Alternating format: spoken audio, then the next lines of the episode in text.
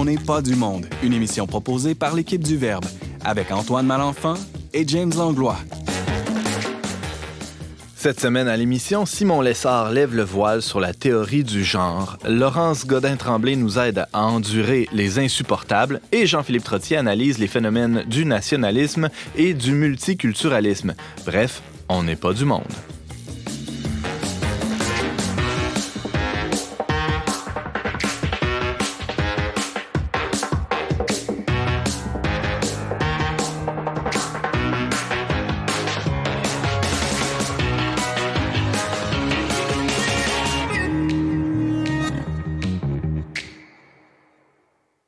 Bonjour à tous, bienvenue à votre magazine culturel catholique. Ici Antoine Malenfant en compagnie de James Langlois, surprenant co-animateur. Bonjour James. Salut Antoine, euh, même si c'est dans deux jours, je peux te dire joyeuse Saint-Patrick. Oui, on Parce peut que dire je pense que toi, Malenfant, hein, il y, a des, il y a des origines irlandaises. Eh ouais, mais de très loin, là, de très très loin. J'ai découvert ça il y a pas longtemps. C'est c'est ça mon petit teint pâle. C'est Bad Kid en irlandais? J'allais dire ton, ton goût pour l'alcool, mais en tout cas, c'est comme ça.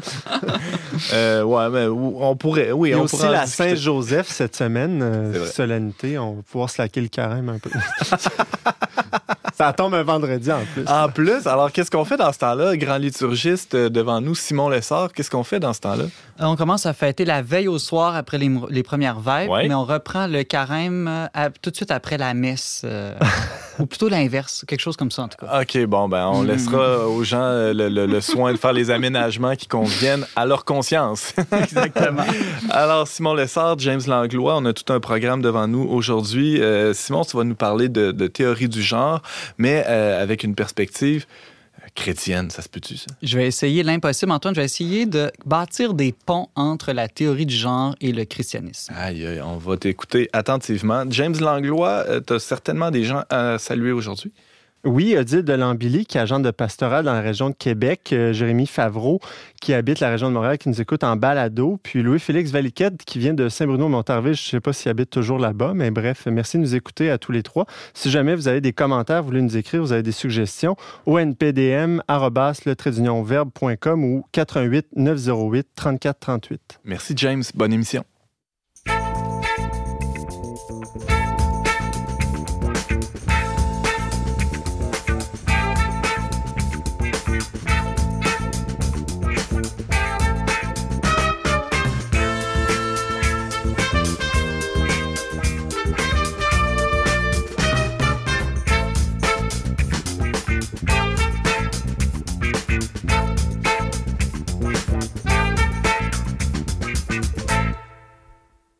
Dans le livre Le deuxième sexe, publié en 1949, la philosophe Simone de Beauvoir affirmait qu'on ne naît pas femme, on le devient. 70 ans plus tard, cette idée d'un genre qui évolue indépendamment de la nature a fait son petit bonhomme de chemin, ou on pourrait dire sa petite bonne femme de chemin. Quelques années plus tard, émergeait en Occident la théorie du genre, hein, qui est vite passée de théorie à fait irréfutable, soucieux d'y voir plus clair et qui sait peut-être de trouver quelques semences du verbe dans ce qui semble diamétralement opposé à nos intuitions les plus naturelles. Simon Lessard a étudié la question pour nous. Simon, bonjour. Bonjour Antoine. C'est pas d'hier hein, qu'on parle de la théorie du genre. D'ailleurs, le Verbe avait consacré un numéro euh, complet à la question en 2019, mais à la vitesse où ces enjeux-là évoluent, ben, c'est peut-être qu'un petit topo là, récapitulatif s'impose. Ouais, ben qu'est-ce que la théorie du genre là? La première chose à dire, c'est que c'est pas contrairement à ce qu'on pense une négation des sexes biologiques mâles et femelles. Euh, c'est plutôt vraiment de créer une distinction entre ce qu'on prétend être le sexe biologique, justement, La ce que tout le monde reconnaît, Ouais. euh, et ce qu'on appelle le genre. Le c'est un concept qui a été inventé dans les sciences sociales autour des années 70 pour désigner une identité sexuelle qui, elle, serait construite uniquement à partir de facteurs non biologiques, donc socioculturels. Donc, le- le- les stéréotypes féminins euh, ou, masculins, comment la culture, la société nous renvoie des, des normes propres à, à- à un genre ou à l'autre. C'est un peu ça? Exactement. Donc, une personne de sexe masculin pourrait, selon cette théorie-là, s'identifier au genre féminin ou l'inverse. Euh, notre genre, c'est une pure construction sociale, selon eux, euh, donc qui n'a aucun lien avec le corps. Euh, si on prend euh, l'exemple d'un transsexuel, hein, euh, comment ça collerait à cette théorie-là, cette distinction-là entre le genre et, le sexe? Ben, le transsexuel, ce serait la personne qui a le sentiment de ne pas appartenir, je dirais, à son sexe biologique, mais à une autre identité de genre, le plus souvent l'opposé, mais mhm. pas toujours. Il faut noter aussi que les transsexuels, ce mot-là ne nécessite aucune intervention médicale ou chirurgicale, ni même de porter des vêtements, par exemple, de l'autre sexe. Il suffit, selon cette théorie-là, seulement de s'auto-déclarer euh, d'un autre genre ou transsexuel mhm. pour l'être. C'est simplement un état d'esprit. Et, la, la, théorie va encore un peu plus loin aujourd'hui. Euh, oui, ben là, aujourd'hui, on dit plus simplement qu'il y aurait comme genre homme et femme, mais on dit qu'il y a une, une multiplicité d'identités sexuelles possibles. En fait, ça donne rien que j'essaie de vous les expliquer parce que la théorie aujourd'hui qui est la plus couramment défendue, c'est qu'il en existe autant de genres que d'individus libres capables de s'auto-définir. Hmm. Donc, euh, et je te donne une petite anecdote. Antoine, récemment, un de mes meilleurs amis, Mathieu, me disait qu'il parlait avec une personne transsexuelle et puis, de manière très polie, ils discutaient ensemble. il a dit, mais selon ta propre théorie, qu'est-ce qui m'empêcherait de me définir comme un papillon? Mm-hmm. Et puis de manière très sérieuse, l'autre lui a répondu, ben, absolument rien. Mais ce qui va être difficile, c'est de te faire reconnaître par une communauté comme, un, comme un, papillon. Parce que qui dit identité dit euh, idem, hein, identique à, d'autres. Hein, ça implique euh, le groupe, l'identité. Et là, euh, si, l'identité réfère à l'individu, il y, a une sorte de contradiction là-dedans. On a atteint une limite, je dirais, dans les dernières années avec cette théorie-là, évidemment, parce que s'il y a autant de genres que de, personnes, eh bien, est-ce que ce sont encore des genres? Est-ce que ce sont encore des, des catégories ben qui regroupent plusieurs personnes? Donc, la, question se pose euh, aujourd'hui. Bon, là, on a, on a, un peu fait le, ménage dans les termes. Disons, on, a posé les, bases de la discussion. Euh, Simon, il y a, peut-être un dernier point qu'il faudrait préciser. On ne parle pas ici d'intersexualité. Hein. Ça, c'est complètement, complètement, autre chose. L'intersexualité, c'est des cas très, très rares de personnes qui naissent avec des caractéristiques biologiques euh, qui ne sont pas, disons, selon les types normaux de ce qui est un mâle ou une femelle en biologie. Donc, ça peut être des différences dans les, les dosages d'hormones ou dans les organes sexuels. Mais ça, c'est extrêmement rare et ça n'a aucun rapport avec euh, la, théorie du genre, même si des fois, il y a des gens qui essaient de faire des rapprochements. Parce qu'encore une fois, la théorie du genre n'est pas liée à un fait observable biologiquement. C'est simplement... Un euh, ressenti. Exactement, mhm. ressenti ou une autodéfinition de soi-même. Même chose, euh, Antoine, important de bien faire la distinction avec la question des orientations sexuelles. Ça n'a pas de lien. Donc, l'orientation sexuelle, c'est notre rapport à d'autres, notre désir, si je pourrais dire. Mhm. alors que la théorie du genre, c'est plus par rapport à notre sentiment, notre perception de nous-mêmes. Mhm. Donc, euh, quelqu'un qui se considère homme, femme ou n'importe quel genre peut avoir aussi différentes orientations sexuelles. L'un ne va pas nécessairement avec l'autre. Bon, là, Simon, on, le disait d'entrée de jeu, tu as tout un programme aujourd'hui et, on y arrive. Euh, c'est celui de, de réconcilier ou du moins, bah, peut-être le mot est fort, mais euh, de, de, tenter de voir est-ce qu'il y a des intuitions qui sont bonnes euh, dans, cette théorie-là, dans, ce courant idéologique-là? Oui, ben parce que, évidemment, euh, quand on est chrétien, ce qui nous frappe d'abord, c'est à quel point c'est très éloigné de la vision chrétienne de l'homme. Euh, pour les chrétiens, chaque personne humaine est créée par Dieu avec une nature sexuée, homme ou femme, et, et appelée non pas à construire son identité, mais plutôt à la découvrir et à l'accomplir. Euh, l'être humain est libre, certes, dans la vision chrétienne, mais pas au point d'être lui-même un créateur qui mhm. peut euh, tout, tout, décider euh, par lui-même.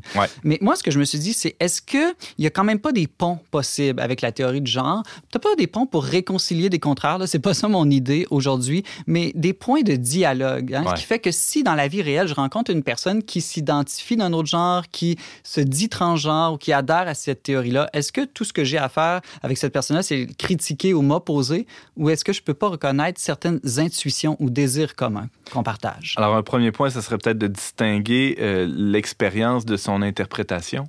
Ben oui, je pense que c'est la base, hein, parce que une personne qui adhère à cette théorie-là ou qui se dit transgenre, elle vit réellement quelque chose en elle-même.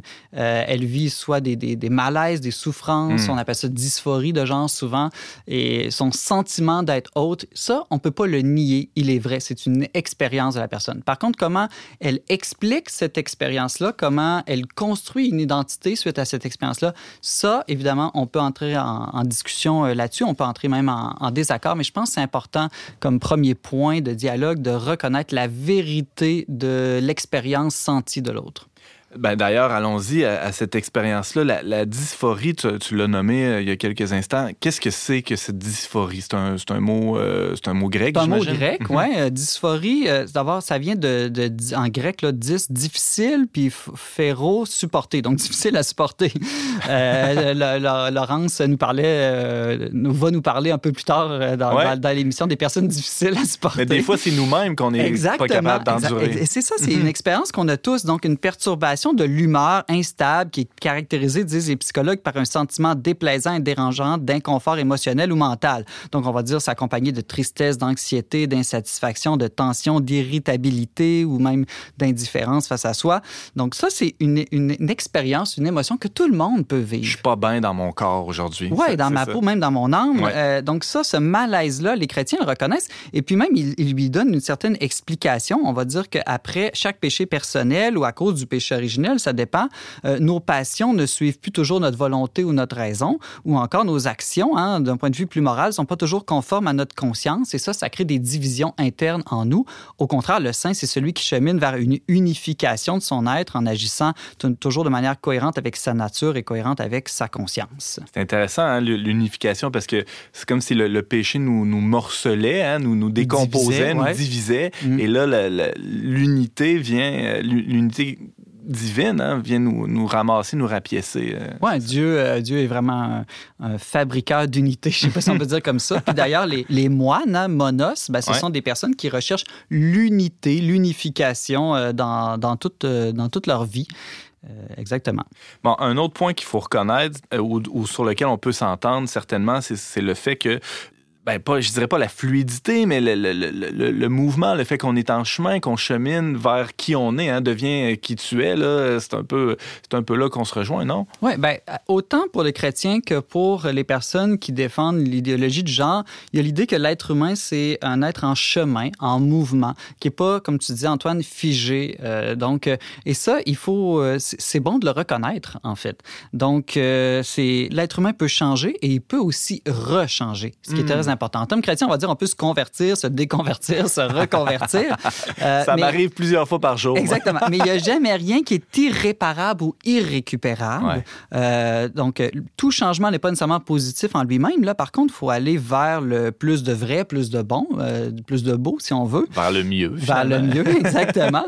mais c'est très important, surtout avec les personnes qui se disent transgenres ou qui ont déjà amorcé des transitions, parfois même qui ont vécu des opérations. Souvent, ils vont, ils vont penser, ben là, c'est irréversible ce qu'ils ont fait. Et c'est peut-être vrai que c'est irréversible d'un point de vue physique, mais dans une vision chrétienne, il n'y a jamais rien d'irrécupérable, il n'y a jamais aucune faute qu'on ne peut hmm. pas euh, réutiliser ou rattraper. Euh, il n'y a jamais, disons, un désespoir absolu tant qu'on est sur Terre. Un Dieu écrit euh, droit avec des lignes courbes, hein? on se plaît à, le répéter. Exactement. alors, il y, a, il y, a, un autre point qui est très important, je vois le temps filer, c'est un peu vertigineux. Tellement de choses à dire là-dessus, Simon. il y a le point que chaque personne est unique. Hein? On, parlait de l'identité un peu plus tôt. Euh, c'est vrai aussi euh, dans les yeux du Christ, hein, on est unique pour lui, non? On est unique. Donc, pour les chrétiens, chaque personne est unique. Donc, il y a une grande valorisation dans la pensée chrétienne de l'unicité puis de la diversité. De même que dans la théorie de genre, on va dire, ben, chacun peut se définir lui-même, euh, presque même inventer son propre genre. Mais ben, ça, on est d'accord sur au moins ce point-là que chacun est unique et que c'est donc peut-être normal qu'on se sente pas à l'aise d'être mis dans une petite case, dans le mhm. fond, dans un genre, justement. Et peut-être que la solution, justement, plutôt que d'inventer et de multiplier les genres, c'est d'arrêter de se définir par le genre, justement. Je suis pas euh, simplement homme ou femme, ou je me définis pas par un genre ou par une orientation sexuelle. Je me définis par, euh, en tant que créature ou enfant de Dieu, totalement unique, euh, comme personne, en fait, plutôt que comme, comme un genre. Saint Paul, euh, dans l'Épître aux Galates, dit euh, ni juif, ni grec, ni homme, ni femme. C'est un peu ça l'idée. Euh, c'est que le, saint est appelé à, non pas à nier, mais à dépasser ces, catégories-là. C'est ça? Oui, oui. Le, saint, c'est vraiment à devenir pleinement lui-même. Mm-hmm. Et donc, la, la, quête de la sainteté, c'est peut-être ça que sent, au fond, la personne qui vit la dysphorie de genre.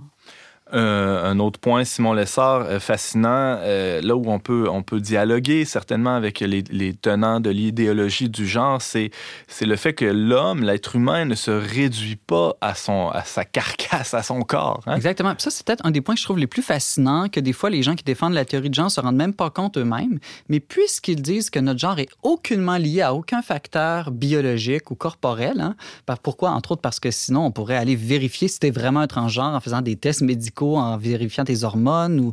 Ben, eux, ils sont en train de reconnaître qu'il y a quelque chose en l'homme qui n'est pas de la matière, qui Mm. n'est pas du corps. Donc, nous, on appelle ça l'âme, la partie spirituelle, cette partie qui est libre en nous. ouais. Exactement. Et donc, parce qu'ils ils n'ont pas le choix de reconnaître ça, euh, parce que sinon, ça veut dire qu'une personne qui se sentirait transgenre, on pourrait, on pourrait aller dire, ben non, tu ne l'es pas vraiment parce qu'on n'a pas trouvé un cerveau transgenre en toi ou l'hormone transgenre en toi. Non, non, non, c'est c'est simplement un acte libre selon eux. Bon, là-dessus, on n'est peut-être pas d'accord, mais on est vraiment d'accord sur le fait qu'on ne peut pas être réduit à un corps, que notre identité profonde est dans quelque chose d'autre que le corps. Évidemment, euh, dans la pensée chrétienne, l'âme et le corps, il n'y a, pas de- y a pas de dualisme, hein, il n'y a pas de... de- de- Ben, il y a un dualisme à cause du péché, là, Ouais, comme on ouais. disait tout à l'heure, mais l'idéal, évidemment, c'est l'harmonie, l'unité Mhm. des deux. Ce, ce même corps-là, euh, dans les deux cas, il est appelé à une transformation radicale, hein, c'est le cas de le dire. Oui, ben, euh, c'est peut-être audacieux de le dire, mais dans les deux cas, on, on- on sent que notre corps est imparfait en ce monde. Et puis, euh, pour les chrétiens, évidemment, c'est qu'on on pense que dans l'autre vie, notre corps va, être, va avoir une résurrection puis une glorification. Puis ça, un corps glorieux pour les chrétiens, c'est un corps qui est mieux adapté à notre âme, puis aussi qui est achevé, qui représente mieux qui on est comme être unique euh, devant Dieu. Et, euh, J'ai bon, quand même hâte de voir ça. moi. ben oui, hein, on va voir ton, ton vrai corps. Mon vrai corps- moi. Ouais, qui sera pas totalement différent du tien, mais qui va être quand même, euh, quand même assez différent. Et d'ailleurs, dans les évangiles, on a une, un signe de ça. hein. Quand Jésus ressuscite, euh, les, les- les disciples ne le reconnaissent même pas. Euh, Marie-Madeleine ne le reconnaît pas tout à fait au début au, au jardin, parce qu'il est transfiguré, justement. Mhm. Bon, évidemment, la différence ici, c'est que c'est pas à l'homme de transfigurer son corps lui-même par la science ou par la médecine. Euh, c'est la grâce de Dieu. C'est une œuvre de la grâce de Dieu qui demande patience, qui demande confiance et qui va se faire surtout dans l'autre vie. Une autre chose qu'il faut transformer, euh, on parlait de la transformation du corps, c'est notre façon de penser. On est dans le carême. hein, euh, la, conversion, c'est de transformer notre regard, notre, notre pensée sur le, sur le réel, sur les choses qui nous entourent et sur nous-mêmes parfois. Euh, c'est un autre point de convergence, Simon? Ben, je sais pas si c'est un point de convergence, mais c'est peut-être mon petit côté éditorial. En tout cas. Ah, intéressant. Mais euh, je, je pense que si les chrétiens, eux, ce qui, ce qui est intéressant dans leur pensée, c'est qu'ils peuvent toujours dire à un individu, il n'y a rien de mal avec ton corps. Ton corps, il vient de Dieu. Au contraire, paradoxalement, c'est souvent les défenseurs de l'idéologie du genre qui disent, ben ton corps est cloche, il y a quelque chose qui va pas avec. Tu devrais peut-être le changer pour l'ajuster à ton âme. Ben, pourquoi ce serait pas plutôt à notre âme de s'ajuster, à changer notre regard euh, sur, sur les choses? Euh, la solution à la dysphorie, au malaise de division intérieure se résout pas nécessairement en changeant son corps, mais peut-être plus justement notre âme. Et ça, c'est ce que les chrétiens croient. Donc, la, conversion, c'est vraiment une conversion, disons, de, la part, de cette partie spirituelle euh, en nous, en l'unifiant euh, toujours de plus en plus euh, à Dieu. Euh, c'est peut-être là qu'on va retrouver notre sens, notre unité intérieure. Euh, plutôt qu'en modifiant son corps, peut-être que c'est en allant vers Dieu qu'on va retrouver qu'on va résoudre la dysphorie, le malaise intérieur. Et cette idée de la patience aussi, tu l'as évoqué, Simon Le Sort, hein, souvent ces ambiguïtés-là se, se- se passent à l'adolescence où on, est, on se cherche hein, beaucoup. Alors de, se fixer, de se figer dans une identité à l'adolescence, ça peut... euh, disons, hypothéquer la suite des choses, alors qu'en étant patient, des fois, les choses se rangent d'elles-mêmes. hein. Tout à fait. Puis d'ailleurs, dans un bel article d'Ariane Beauferré sur leverbe.com, on, on peut euh, lire que les scientifiques reconnaissent aujourd'hui que l'adolescence est la meilleure manière de guérir, entre guillemets, la dysphorie de genre parce qu'on remarque statistiquement que passé l'adolescence, ce, ce malaise intérieur, pour dans plus de 90-98% des cas passe, tout Mhm. simplement. C'est vraiment une étape à souffrir ou à accepter de traverser. Une Pâque. Ouais. Euh, Simon Lessard, merci beaucoup pour ce, ce regard fort éclairant sur la théorie du genre. On, on en, on en garde beaucoup de lumière. Merci d'avoir été avec nous pour, euh, pour faire ce travail. Merci, Antoine. I can't seem to focus, and you don't seem to notice I'm not here. I'm just a mirror. You check your complexion to find your reflections all alone. I had to go. Can't you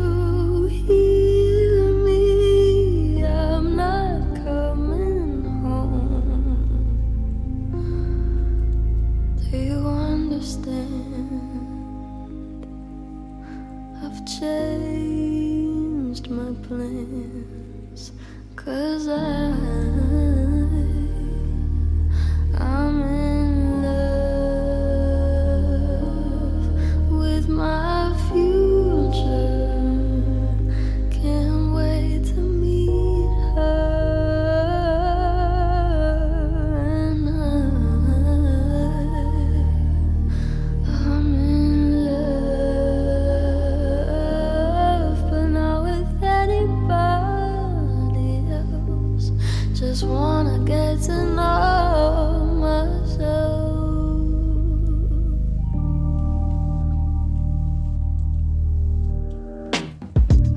supposedly I'm lonely now.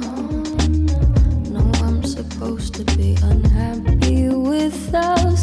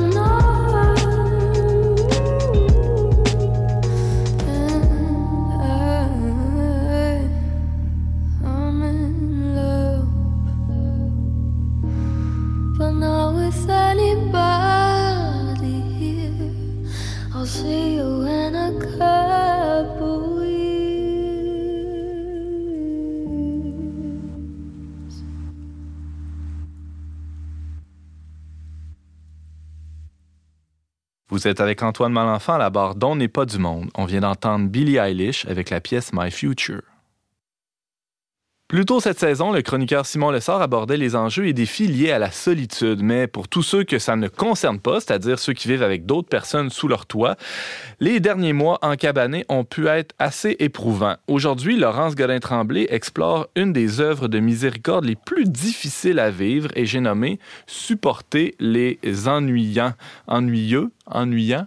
Euh, je dirais euh, les personnes euh, ennuy- insupportables. Supporter les insupportables. Laurence, bonjour. Bonjour Antoine. Alors, Laurence, euh, on te parle aujourd'hui ben, parce qu'on a envie de te parler, mais aussi parce que tu signes un texte sur le verbe.com qui est intitulé Supporter patiemment les emmerdeurs. Hein, toi, tu vas un, un cran plus loin. J'espère que les personnes avec qui tu partages ton quotidien l'ont pas trop mal pris.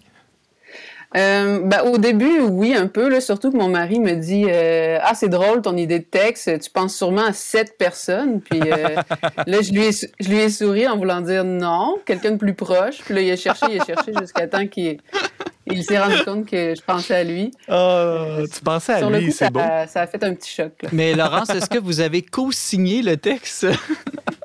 Ben, d'une certaine façon, là, il me fait revoir le dialogue euh, parce que dans le texte, euh, j'ai un petit dialogue là, où, où j'exemplifie euh, des comportements insupportables de part et d'autre. Puis euh, il l'a relu, disons. Mhm. Donc, euh, ça a passé, là, ça a eu l'imprimature euh, de, de ton époux. Mais Euh, tu, disais James, que tu, oui? tu disais que tu l'écris en pensant à lui dans le sens que c'était toi, tu l'avais écrit pour que lui puisse te supporter toi. C'est ça que tu voulais dire? Ah oui, c'est ça.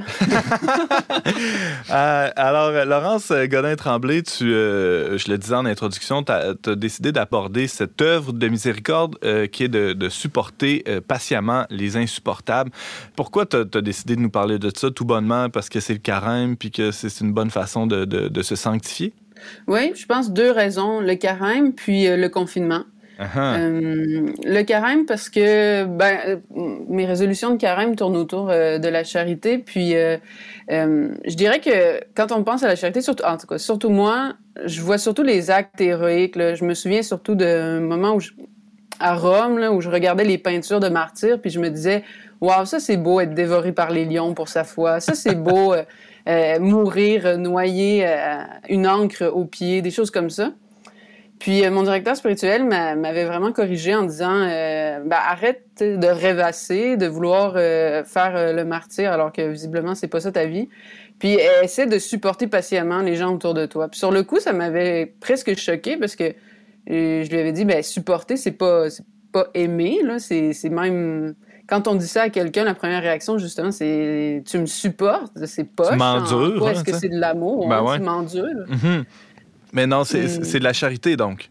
Euh, oui, ben c'est ce que euh, j'ai découvert en lisant euh, un livre justement sur. je connaissais pas ça avant, là, les sept, œuvres de miséricorde spirituelle que je connaissais pas. Ben c'est ça, ça m'a permis d'approfondir en lisant, mais je dirais aussi en l'expérimentant. C'est-à-dire que en me rendant compte ben, que finalement être insupportable, on est tous l'insupportable de quelqu'un. Hmm en me rendant compte que je suis insupportable. Ma mère dit des fois que je suis gossante. Puis euh, en voyant dans le temps quelqu'un me supporter, puis en voyant comment ça me faisait du bien, comment je me sentais aimée, puis ça me donnait l'occasion aussi de ben, d'éventuellement changer. Euh, Laurence Godin-Tremblay, euh, il y, a un mot qui est assez à la mode de nos jours, c'est celui de la tolérance et euh, son, pendant négatif, l'intolérance. Est-ce que c'est la même chose, tolérer quelqu'un et le supporter? Ben, c'est ça. Dans le livre que j'ai lu, Fabio Rosini, il commence d'emblée par exclure certains comportements qui ressembleraient à cette œuvre de miséricorde, comme tolérer.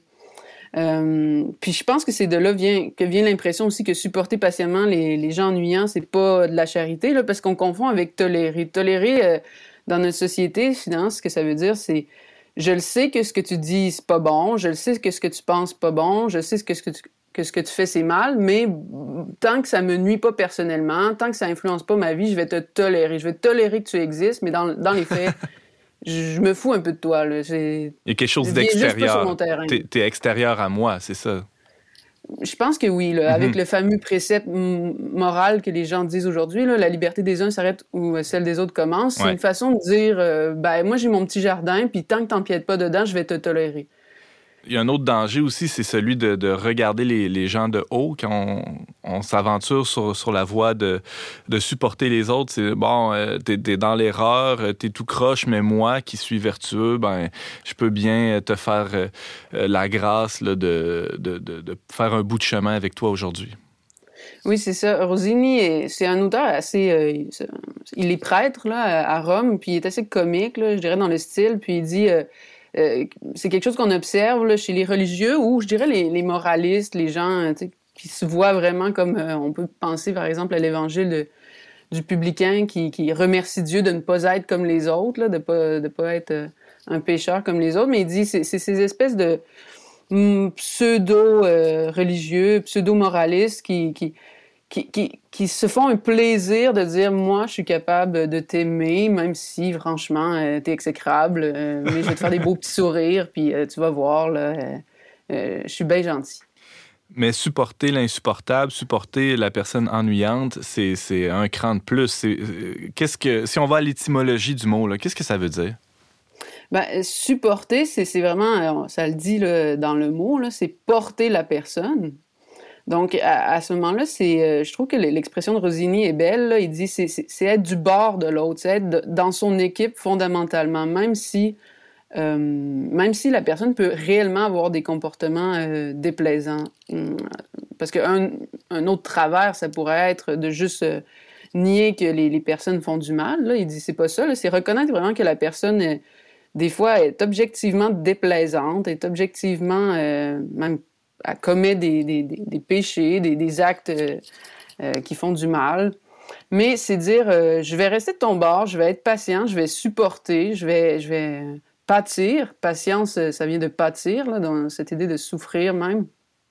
Puis je vais rester à côté parce que je suis de ton bord, je suis ton équipe. Un peu comme l'image qui me viendrait, c'est des fois les sportifs, bon, des, des matchs qui vont un peu moins bien, mais normalement, le coéquipier dit, va pas dire euh, t'es plus dans mon équipe euh, juste parce que tu as eu un mauvais match. Non, je, vais, je, vais, je, vais, je suis ton bord, puis on va travailler là-dessus, puis on va travailler ensemble. Donc, c'est ça, cette idée de porter l'autre. Il y a une solidarité euh, nécessairement. Euh, Simon, une question pour toi, Laurence. Ben, c'est pas une question, mais ça me faisait penser ce que tu racontais, l'étymologie. Laurence, tu sais, porter sous, c'est comme se mettre sous l'autre. à- Le Christ bon berger qui porte sur ses épaules euh, la, la brebis. Donc, je trouve que c'est c'est vraiment une belle image. Donc, c'est vraiment loin de la, de la tolérance. C'est vraiment le fait de s'abaisser, puis de mettre l'autre sur soi, et puis de le, de le- de le conduire euh, dans un bon euh, pâturage. Oui, je pense que c'est euh, une bonne image. Puis, euh, ce qui nous aide à faire ça, c'est ça. C'est Rosini note, c'est le seul, euh, la seule œuvre de miséricorde pour laquelle on a un adverbe, là, patiemment, qui en grec c'est makrotoumia, qui veut dire avoir une. Le thumos, c'est comme l'esprit, l'âme ou l'intériorité. Donc, avoir une âme longue. En français, on a longanime. là. Donc, euh, c'est porter l'autre sur un long temps, sur, Mhm. parce qu'on a une longue âme, on est capable quotidiennement de porter l'autre. Euh, euh, Rosini dit c'est une des œuvres de miséricorde les plus difficiles. Pourquoi? Pas parce que ben, c'est pas euh, être dévoré par les lions, c'est pas euh, euh, être noyé avec une encre au pied, là, mais c'est c'est quelque chose qui dure dans le temps. C'est ça qui est difficile, un peu comme des exercices d'endurance, un peu comme un marathon. Est-ce qu'un marathon c'est comme un sprint? C'est pas la même difficulté, mais euh, je pense que tout le monde reconnaît qu'un marathon, c'est très, très difficile. C'est un peu ça. C'est comme le marathon des œuvres de miséricorde. Supporter patiemment les gens. On, reviendra à, cette idée-là du marathon et de, la, durée, mais il y, a, quelque chose qui me chicote. J'ai l'impression, euh, Laurence, que, sans la, perspective de la vie éternelle, euh, c'est-à-dire si on n'a qu'une vie et que c'est cette vie-ci, euh, ça devient presque inhumain d'endurer quelqu'un. Je veux dire, on n'a pas ce temps-là à perdre avec les insupportables, non? Ben, c'est ça. C'est Rosini, son, sa thèse, là, euh, quand il analyse chaque œuvre de miséricorde, mais spécialement celle-ci, c'est que humainement, à un moment donné, c'est plus possible. Puis je pense que c'est, comme chrétien, c'est un défi qu'on pourrait lancer aux gens, justement, qui disent qu'ils n'ont pas besoin de la foi dans leur vie. On leur, moi, j'aurais envie de leur dire comment vous allez faire pour supporter quelqu'un euh, de désagréable? Parce que euh, je pense qu'il y a d'autres œuvres euh, de miséricorde, euh, enseigner, euh, pardonner même. Comme ça, ça, se fait à un moment. Ben, je pense qu'humainement, des fois, on a un petit, on est capable. Mais celle-ci, c'est à un moment donné, c'est dire, est-ce que vraiment je, je, suis- prêt à passer tant d'années, des fois vraiment presque toute notre vie, à supporter cette personne-là qui m'est proche, parce que euh, nos enfants ou euh, notre mari ou euh, nos parents, ou je veux dire, les- des gens avec qui, normalement, on, on rompt pas les relations. Hmm. Bon, je dirais qu'aujourd'hui, la, la, la, la solution, les gens vont justement briser les relations, mais il y a quelque chose de décevant, puis tout le monde le reconnaît. Donc, comment, sans une perspective plus grande, sans, sans, sans ce regard vers l'éternité, dire qu'on va prendre du temps pour des personnes qui nous ennuient? C'est fascinant, cette notion-là du temps euh, enduré, dans l'endurance. hein, tu faisais le, le parallèle, Laurence, avec le marathon. C'est d'autant plus pertinent parce que euh, on l'évoquait un peu plus tôt. euh, en ce temps de pandémie, c'est le, rapport au temps est, crucial. Et là, de, passer autant de temps avec quelqu'un qui pense pas nécessairement comme nous ou qui place pas nécessairement la vaisselle de la même manière que nous dans la vaisselle, ça peut devenir euh, toute une épreuve. Mais là, on, rigole puis on parle des, petits trucs, là, des, petits travers de l'autre, mais des fois, c'est des vrais péchés et parfois même graves. Jusqu'où on peut supporter l'autre euh, et supporter même l'autre pécheur et, même le péché de l'autre, porter le péché de l'autre. Y a-t-il une limite à ça? d'un point de vue justement euh, chrétien, le meilleur modèle, ça reste euh, Jésus ou, Dieu. puis ben lui, il n'y a pas de limite. Il n'y a pas de limite à sa miséricorde, puis il n'y a pas de limite à sa patience envers nous. Puis il y a vraiment, Rosini met en lumière, ben c'est ça, c'est supporter l'autre, c'est c'est avoir du temps pour l'autre. Puis c'est qui la personne qui a, le plus de temps pour les autres? C'est Dieu, parce que même il a créé le temps, donc c'est pas un problème pour lui. Hein. euh, Rosini dit c'est ce qui fait qu'il est lent à la colère. Il y a même une phrase à un moment donné, il dit la patience de Dieu, c'est son éternité. C'est comme si c'était la même chose.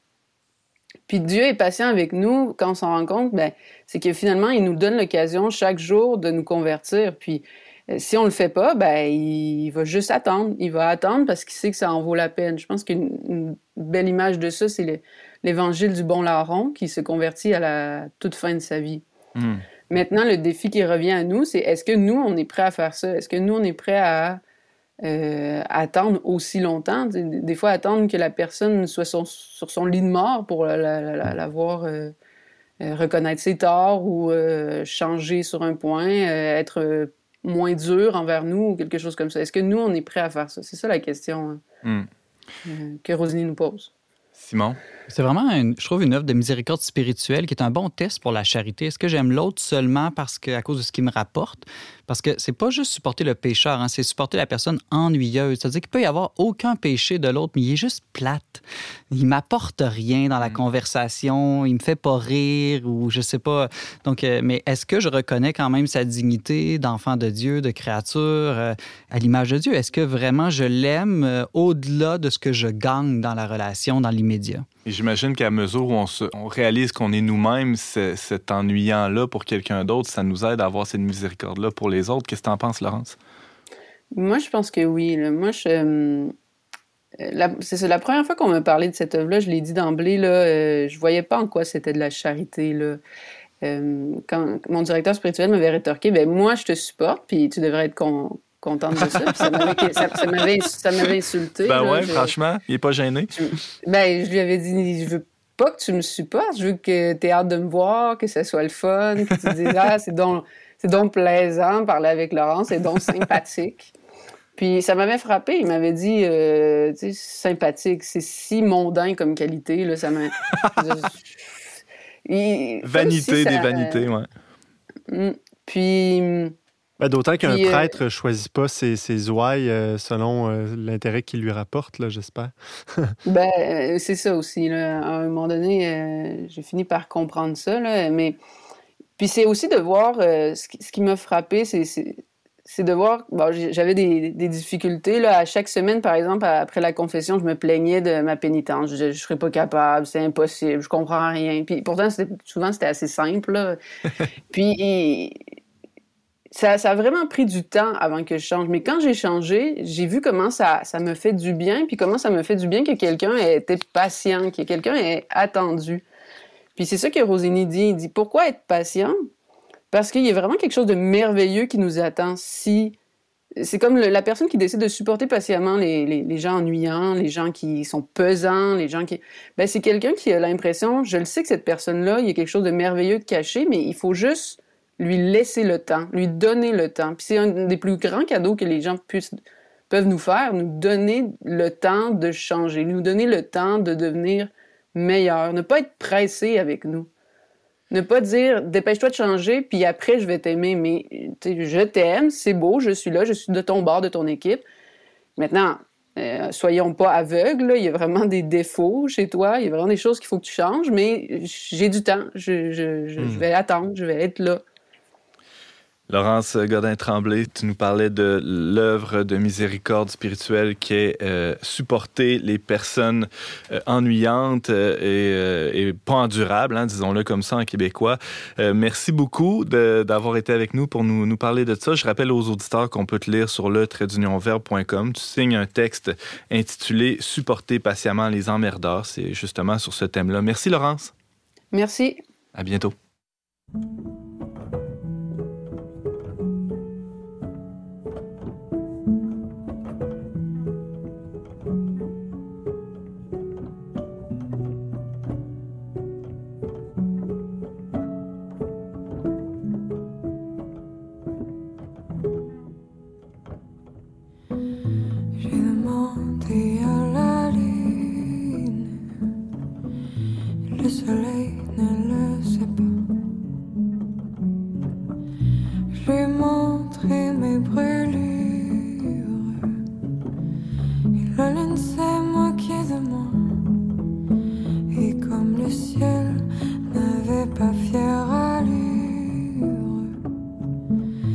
Que je ne guérissais pas.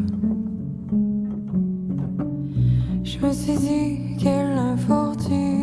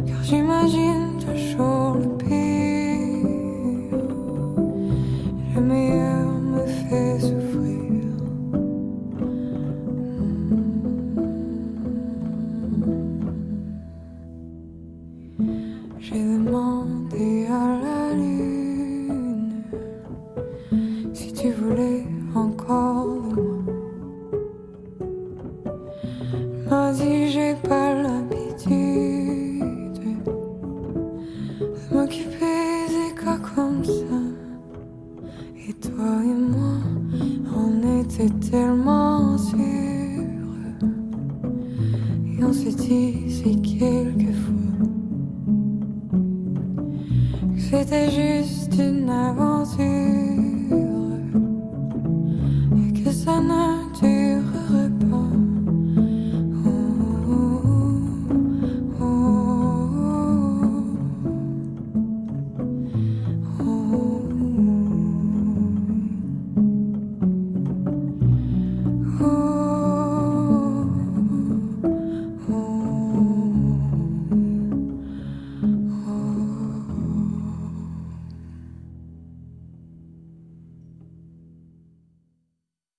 Toujours Antoine Malenfant au micro d'On n'est pas du monde. C'était la célèbre chanson d'Indochine intitulée J'ai demandé à la lune qui a été interprétée cette fois-ci par le groupe Ghostly Kisses et Louis-Étienne Santet. Parmi les clivages idéologiques les plus marqués et les plus remarquables dans le discours public ces derniers temps, ben celui qui oppose le nationalisme au multiculturalisme est assez bien représenté. Pour le philosophe Jean-Philippe Trottier, aussi animateur de l'émission Questions d'actualité sur les ondes de Radio VM, ces deux termes à la mode sont opposés, certes, mais non pas comme euh, des éléments à deux extrémités distantes d'un spectre. Non, non. Le nationalisme et le multiculturalisme seraient plutôt, selon lui, dos à dos sur une même pièce de monnaie. Jean-Philippe, bonjour. Bonjour Antoine. Je suis tout essoufflé là, de cette introduction. Euh, va falloir que tu nous aides euh, à faire, à Ben, faire ce le sont mé- des mots savants hein, que Ben tu emploies. oui, ben oui, beaucoup de ismes hein, dans, ce- ces dernières phrases et dans ton projet de chronique d'aujourd'hui. Euh, Mhm. tu t'aventures sur un terrain int- intellectuel parsemé d'obstacles, cher Jean-Philippe, non? Euh, tout à fait, sauf que euh, on- a tendance à dire que l'antidote du multiculturalisme, c'est le nationalisme. On a tout à fait raison, et vice-versa du reste. hein. Si vous lisez les, écrits de Trudeau père, euh, le multiculturalisme allait diluer le nationalisme, corriger, améliorer, moraliser, etc. Or, à mon avis, les deux se situent au même niveau ontologique. Et ça, c'est un mot qu'on n'aime pas trop entendre aujourd'hui. En politologie, euh, tout ce qui est métaphysique, tout ce qui est de l'ordre de la hiérarchie des réalités, tout ce qui est de l'ordre de la finalisation de l'homme ou de l'âme ou de l'histoire n'a plus aucun sens. On est dans le plat le plus total. Et, donc, forcément, dans un univers à deux dimensions, deux forces ne peuvent être qu'antagonistes au lieu de collaborer. Et, c'est à ce moment-là que, la vision chrétienne vient à notre secours en, apportant, euh, ben, sinon une autre dimension, euh, à tout le moins un, autre niveau de lecture. Exactement, parce que quand il y a, quand on, qu'il y a, une force à laquelle répond une contre-force au même niveau, ben, elles ne font que se tamponner l'une l'un- l'une l'autre. Alors il faut trouver un moyen terme qui n'est pas juste une simple, un simple compromis, euh, c'est plutôt euh, trouver dans la profondeur une unité plus qui puisse unifier les deux, les deux forces antagonistes. Le christianisme et l'intelligence chrétienne traditionnelle permet de comprendre cela parce que cette intelligence parle de hiérarchie de réalité. Je vais vous citer, si vous me permettez, un passage de Simone Veil dans La pesanteur et la grâce. Euh, elle parle des métaxous. Euh, voilà ce qu'elle dit. Vous allez comprendre ce que c'est qu'un qu'un métaxou. Oui, oui, parce que là, euh, j'allais te poser la question, mais je, je vais être patient. Oui. est dans la famille de Picsou, je pense. Ou de Pikachu, peut-être. Pikachu, Picsou. euh, euh, oui, Simone Veil a beaucoup parlé de Picsou aussi. c'est juste. Vas-y. Euh, On t'écoute. Alors, les, les choses créées ont pour essence d'être des intermédiaires. C'est ça, les métaxous. Elles sont des intermédiaires les unes vers les autres et cela n'a pas de fin.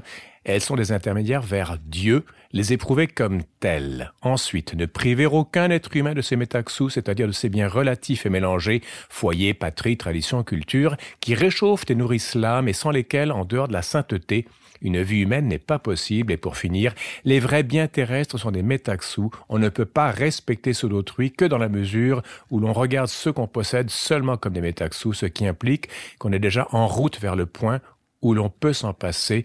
Pour respecter, par exemple, les patries étrangères, il faut faire de sa propre patrie, non pas une idole, mais un échelon vers Dieu. Ben, c'est ce que j'allais dire, hein, ça- en les voyant comme des, des biens intermédiaires, ces biens-là, ça, ça nous évite de les monter euh, sur les hôtels. Tout à fait, sauf que si vous supprimez Dieu de l'équation, ben, ce monde en, en hiérarchie qui monte, qui est aspiré vers une réalité supérieure, s'aplatit sur lui-même et c'est là que les conflits apparaissent. James Langlois a une question pour toi, Jean-Philippe. Donc, pour faire simple, on pourrait résumer, on pourrait dire que la définition de métaxou, c'est un bien intermédiaire. Un bien intermédiaire qui, c'est un pont, en fait, comme métaphysique, métanoïa, euh, méta, euh, métampsychose, enfin bref. Euh, c'est-à-dire que je passe d'une région à une autre et il faut que je prenne un pont pour changer de plan. Et là, revenons à, à- à nos... euh, à- On est loin de Trudeau, là. Ouais, ben c'est ça. Revenons à ce que sur le feu, là, depuis le début de la, euh, de la recette, euh, le, le- le nationalisme et le multiculturalisme seraient, selon ce que, ce que j'en comprends, Jean-Philippe, des, de, de ces biens, de ces intermédiaires-là qui peuvent nous, nous, nous mener à quelque chose de, de plus haut. Prenons le nationalisme pour commencer. Justement, mais le nationalisme a- répond à un besoin. On a besoin de collectifs, on a besoin de mythes, on a besoin de héros nationaux, on a besoin de, de, de, de points de convergence autour desquels se rassembler. Nous sommes, on n'est pas que des ermites, on est des êtres de communion aussi. Euh, le seul problème, c'est que le nationalisme a tendance à figer l'histoire, à figer les héros, à en faire des, des, des icônes, si j'ose dire. Ouais. Euh, et l'histoire devient un absolu un, récit immuable. Donc le collectif est hyper simplifié et le grand ennemi des nationalistes, c'est les historiens en général. Je vous cite un mot de l'historien Er- Ernest Renan. En 1882, il écrit son euh, très célèbre Qu'est-ce qu'une nation? Et voilà ce qu'il dit. L'oubli et je dirais même l'erreur historique sont un facteur essentiel de la formation d'une nation. C'est ainsi que le progrès des études historiques est souvent pour la nationalité un danger. Hmm. Évidemment qu'un nationalisme a besoin de ces, de ces, de ces peintures, non pas au pastel, en demi-teinte. Il faut des couleurs vives, il faut des, des récits sim- simples et qui, et qui vont vous prendre aux tripes. C'est une nécessité. Je des- serais nationaliste moi aussi. Des héros, des, des histoires de, de grandeur, ouais. On a besoin de, de, de, de, de, de, de, de- de- de personnages plus grands que nature. Il faut les aimer comme tels, mais il faut les aimer comme des intermédiaires vers autre chose ou vers quelqu'un d'autre. James? Ou euh, là, tu parles de nationalisme, Jean-Philippe, mais où Ouais. placerais-tu le patriotisme? Alors justement, le patriotisme, ça veut dire, ça vient de patresse, les pères. Donc ça, ça renvoie à un passé. Donc forcément, euh, le patriotisme peut glisser vers le nationalisme, évidemment, sauf que le patriotisme est beaucoup plus... On est de l'ordre de la- l'allégeance mm, personnelle et non pas envers une nation, mais envers des pères. Il y, a une il y a quand même une différence. Je pense que le patriotisme est beaucoup plus... De Gaulle disait ça, le nationalisme consiste à détester les nations voisines et le patriotisme à aimer ses propres pères. Mmh. Euh, Jean-Philippe Trottier, tu nous, euh, tu, tu, nous parles, tu nous analyses un peu la, la, la, la distinction euh, entre le nationalisme et le multiculturalisme et plus, et plus, oui. plus hautement aussi la, la, voie de sortie ou disons la voie d'élévation qui peut nous, ouais. nous sortir de, de la, confrontation perpétuelle entre les deux. Donc on voit la, clairement, en tout cas, la, le risque de, de, figer la nation à travers un nationalisme qui serait, qui serait malsain ou qui, qui risque de l'être. Oui. Euh, bon, on, on, voit bien aussi la nécessité de faire euh, du, du commun, du collectif ensemble. Euh, la, le multiculturalisme, lui, c'est, c'est, a, a, a, ses propres péchés, ses propres risques aussi. Il porte, euh, porte bien des espoirs, mais aussi bien des écueils. Alors, bien des écueils également. Le problème, c'est le, multiculturalisme. Bon, bah, fort des abus des nationalismes, notamment au XXe siècle, bah, se dire, bah, nous, on va, on va javeliser tout ça et on va sanctifier les minorités. Mais j'aimerais bien dire un dernier mot sur le nationalisme pour que vous compreniez bien pourquoi le multiculturalisme se situe au même niveau. C'est que les nationalistes ont besoin d'un clergé. Mmh. Un clergé autoproclamé la plupart du temps qui va, qui va être le garant du dépôt de la foi, le garant de la mémoire, le garant du discours historique, etc. La question c'est qui nomme ce clergé? Est-ce que ce clergé a l'exclusivité de l'âme d'un peuple ou est-ce qu'il y a d'autres gens qui peuvent dire, peuvent rentrer dans cette distance, dans ce recul, dans cette, ce hiatus entre un clergé et un dépôt de la foi? D'ailleurs, on peut poser la question sur l'Église catholique aussi. Est-ce qu'elle a est-ce qu'elle a l'exclusivité de la gestion du Christ ou est-ce qu'il y aurait d'autres? Est-ce que le Christ dépasse la gestion de l'Église catholique? Ça, c'est une autre question, mais qui est un peu connexe. Alors, on arrive à votre question. J'arrive à, à, votre question à, vous, à vous, vous deux ou vous trois. Euh, le multiculturalisme se propose donc, au lieu d'avoir un bloc un monolithique qui peut devenir totalitaire, qui peut, qui ne l'est pas nécessairement, alors qu'est-ce qu'on va faire? On va prendre les minorités et on va en faire des, absolus.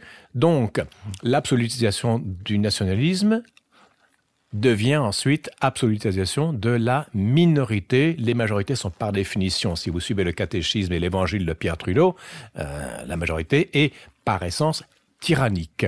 Mm. Euh, le problème, c'est qu'il n'y a plus de passé, il n'y a plus d'unité, il n'y a plus de discours fédérateur, et chacun, euh, c'est du chacun pour soi, selon ses propres allégeances, ses goûts. Je veux dire, comment faire société comme ça?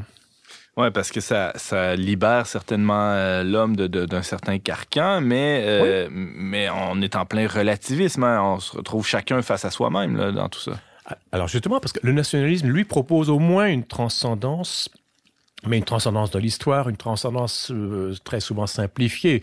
Euh, il y a un clergé qui vient, qui, qui souvent possède le passé, euh, et dans le cas d'un clergé religieux qui pourrait être tenté de posséder Dieu, alors que personne ne possède Dieu. Donc, ce qui se passe, c'est que comme il n'y a plus, y comme on ne peut plus rien posséder, on se possède soi-même, donc le subjectif prime l'objectif, il n'y a plus de vérité qui me dépasse, qui nous dépasse. Euh, ce que je choisis, les goûts que, la façon dont je me définis moi, elle est bonne parce qu'elle vient de moi, elle n'a pas de valeur objective. Il n'y a pas de, de valeur communément admise parce qu'on entrerait tout de suite dans une logique davantage nationaliste. -hmm. Donc, je suis, mettons, euh, je sais pas, moi, je, je, je, je, euh, je serais, euh, quelle que soit, si vous voulez, la, la, mon, mon, mon, mes allégeances, je pourrais être québécois, vegan, woke, homo, tradit, crudivore, euh, bilingue, trilingue, jamais écrire au crayon. Tout ça, ce sont des appartenances à un, une catégorie. Et donc, être chrétien, homme ou aimer écrire au crayon bleu, ce sont trois appartenances qui se valent les unes les autres. Il n'y a aucune hiérarchie, alors que dans une vision beaucoup plus traditionnelle, je suis moi. Qu'est-ce que je suis Moi, je suis une créature. Dans une perspective chrétienne, il y a Dieu qui m'a créé, donc je suis créé je suis humain, ensuite homme ou femme, de telle ou telle culture, de telle langue, et ensuite peu à peu on descend l'échelle de, de, de, de, de, de, de, des valeurs et des appartenances. Rien de tout ça dans le multiculturalisme. Je suis créature de Dieu, ça c'est mon droit. J'aime écrire au crayon bleu, c'est aussi mon droit. Donc, créature de Dieu ou écrire au crayon bleu, c'est équivalent. Hmm. Je, je- je- je caricature, hein, mais Ouais, c'est ouais, là bien où ça peut mener. Mhm. Et il y a un rapport au passé, on, on le comprend bien, qui est... euh, on n'est pas dans la tabula rasa, mais, mais presque. Là. Ben, Exactement, on est dans- presque dans le tabula rasa. Et donc, qu'est-ce qu'on va faire? On va réécrire un passé en fonction du morcellement d'aujourd'hui. Alors, bonjour le travail pour unifier tous ces fils, ces myriades de fils qui chacun est un absolu. Je veux dire, ça devient très difficile. Et alors, comme on est dans un comme on nie la profondeur, la hiérarchie, euh, on ne peut que s'exacerber dans, euh, dans la glorification des minorités, quelles qu'elles soient du reste. Euh, qu'elles- Elles peuvent être sexuelles, raciales, euh, alimentaires, esthétiques. Je veux dire, on, on- on ne, au lieu de s'élever, qu'est-ce qu'on fait? On- on gonfle. Hmm. Et ça vous donne, le multiculturalisme donne dans son sillage, presque par automatisme, le mot, les, les hystéries woke d'aujourd'hui. Je veux dire, une idéologie a pour but de... Euh, là, je vous recrache du Spinoza, mais elle, elle- elle ne fait que gonfler, gonfler, gonfler, gonfler jusqu'à temps qu'elle éclate. Hmm. Et le mouvement woke, il me semble, une, euh, un des, une des étapes vers l'éclatement de cette idéologie multiculturelle aplatissante. Et paradoxalement, le, le- le- le grand projet du multiculturalisme étant le, le vivre ensemble, euh, Ouais. ça- ça- le vivre ensemble devient impossible parce qu'il n'y a plus, il y a plus d'ensemble. Bah, Tant qu'il n'y a pas beaucoup d'habitants sur cette terre, ça peut aller parce que on n'est pas d'accord avec. Je suis pas d'accord avec toi. Mais, euh, toi, tu restes chez toi, je reste chez moi, et on a le minimum de, de dialogue. On paye chacun nos impôts. Euh, je vais pas, euh, je vais pas tondre mon gazon au-delà de la clôture. Enfin, on- est dans un minimum vital de, de, de- de communion un peu tiédasse, Mhm. Euh, sans plus. James? Euh, ouais, c'est ça. Donc, tu parlais de l'idéologie woke qui est comme l'exacerbation de tout ça. Puis du- de l'autre côté, on pourrait parler du fascisme et du nazisme qui est comme l'ex- l'exacerbation du nationalisme aussi. Tout, tout à fait. Mais euh, bref, pour revenir à la métaxou du début, là, comment on fait pour réconcilier tout ça? Qu'est-ce que fait la métaxou dans tout ça? La pétaxou permet de situer dans une échelle euh, tous ces biens intermédiaires que sont la nation, que sont les, les cultures, que sont mes préférences individuelles, tout ça. Mais il faut les aimer, comme disait Simone Veil au début, euh, quand, quand- que je citais, il faut les, aimer, les aimer comme intermédiaires. Mais pour les ressentir, moi, comme intermédiaire, il faut que j'ai une idée de Dieu, que j'ai une idée de profondeur, d'un d'un fondement ontologique plus profond que ces biens intermédiaires. Si je nie Dieu, ben évidemment l'échelle s'effondre. Mm. Tous les échelons euh, tombent au même niveau. Mais si j'ai l'idée de Dieu qui, lui, finalise mes aspirations, donne, une, donne un but ultime, Et unifie et aussi. unifie, Ouais. et unifie, là, ça me permet presque automatiquement de rétablir une échelle de valeurs. Je ne parle pas de relativisme, mais de dire que tel échelon, il faut d'abord que je passe à un échelon pour ensuite l'abandonner, changer de plan et trouver un autre échelon. Je veux dire, de deuil en deuil, on arrive à Dieu, si j'ose dire. Il faut aimer un échelon, mais en tant qu'échelon et non pas en tant que but ultime. Jean-Philippe Trottier, je rappelle que tu es euh, animateur de l'émission Questions d'actualité sur les ondes de Radio-VM. Merci d'avoir passé euh, ce temps avec nous. On peut t'entendre régulièrement à On n'est pas du monde également et te lire parfois sur le traitdunionverbe.com. À bientôt. Merci beaucoup, Antoine.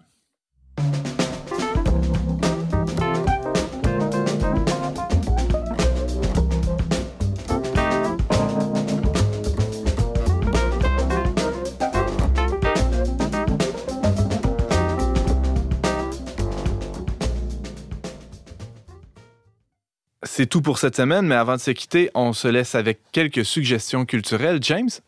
Oui, ben, les nouvelles nous apprenaient récemment que la plupart des, des acériculteurs, hein, ceux qui cultivent le sirop d'érable, vont peut-être euh, disparaître. Là. En tout cas, on parle d'une bonne proportion des, des érablières qui vont faire faillite en raison de la pandémie. Puis une belle initiative là, qui, est, qui est née récemment, donc dans le but de soutenir les, les producteurs de, de l'érable. euh, Visitez www.macabanealamaison.com.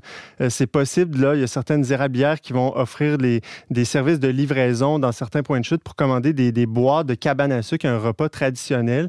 Donc, c'est vraiment un moyen de soutenir les acériculteurs. Euh, on leur souhaite bon courage là, pour le, le printemps puis la saison des sucres à venir. Merci, James. Simon? Euh, à l'automne dernier, il est sorti le film Fatima. Euh, Oui. Donc, on a- il y a un blog sur le, leverbe.com écrit euh, par Florence Malenfant sur, euh, sur ce film-là. Eh bien, ce qui est intéressant, c'est que maintenant, ça va être plus facile de voir ce film-là parce qu'il est apparu sur la plateforme Netflix. Et euh, ce que je trouve intéressant, c'est que c'est assez historique. Et puis, euh, donc, ça relate évidemment les apparitions de la Vierge Marie euh, à Fatima, mais euh, aussi, c'est que ça ne présente pas les apparitions d'une manière un peu une mystique éthérée, bizarre. là. Donc, on- il y, a- il y a un côté très terre à terre, je trouve, dans, dans ce film-là. Donc, un bon film à écouter pour le carême avec toute la famille, où la prière joue un rôle très important dans le film. Merci Simon et merci à vous d'avoir été avec nous cette semaine. Vous pouvez en tout temps écouter en rattrapage et partager cette émission en balado-diffusion. Pour tous les détails, visitez le verbe.com oblique radio. Je remercie les chroniqueurs qui ont été avec nous aujourd'hui, Jean-Philippe Trottier, Simon Lessard et Laurence Godin-Tremblay. Yannick Caron qui était à la régie, ainsi que la Fondation Lucien Labelle pour son soutien financier. On se retrouve la semaine prochaine, même heure, même antenne, pour une autre émission dont n'est pas du monde.